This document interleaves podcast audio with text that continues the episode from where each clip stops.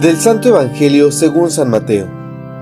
En aquel tiempo llevaron ante Jesús a un hombre mudo que estaba poseído por el demonio. Jesús expulsó al demonio y el mudo habló. La multitud, maravillada, decía, Nunca se había visto nada semejante en Israel. Pero los fariseos decían, Expulsa a los demonios por autoridad del príncipe de los demonios. Jesús recorría todas las ciudades y los pueblos, enseñando en las sinagogas, predicando el Evangelio del reino y curando toda enfermedad y dolencia. Al ver a las multitudes, se compadecía de ellas, porque estaban extenuadas y desamparadas, como ovejas sin pastor. Entonces Jesús dijo a sus discípulos, La cosecha es mucha, y los trabajadores pocos. Rueguen por lo tanto al dueño de la mies, para que envíe trabajadores a sus campos. Palabra del Señor.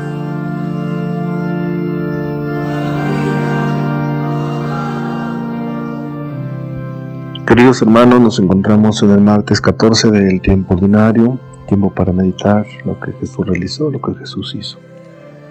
En el Evangelio que hoy acabamos de escuchar nos presenta las diversas nociones de la gente, de lo que Jesús hace, de lo que Jesús dice. Algunos están sorprendidos por los milagros que hace, algunos no lo aceptan como son los fariseos. Algunos van a Él para ser sanados, para ser curados, para escuchar su palabra, algunos otros se alejan de él. ¿Por qué? Porque no creen, no reconocen, pues que Dios ha venido a través de Jesús. E incluso lo acusan de hacer obras con la ayuda del demonio, con la ayuda de Satanás. No creen que Dios está en medio de su pueblo, no creen que Dios ha venido para salvarlos, salvarnos.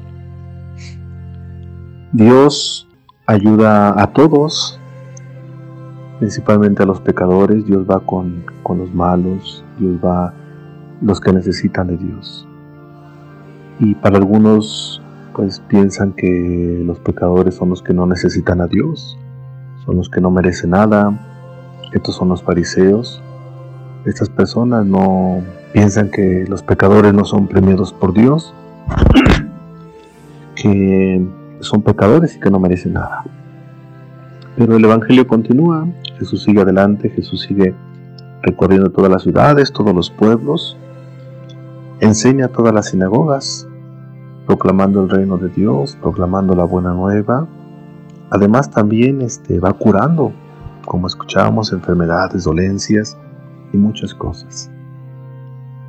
Como bautizados e hijos de Dios, tenemos que aprender de Jesús, tenemos que también recorrer principalmente nuestra casa, nuestro hogar, a nuestra familia, eh, ciudades o los pueblos. Jesús no distinguía si eran pequeños, si eran grandes. No seleccionaba dónde ir, Dios solamente iba a anunciar la buena nueva.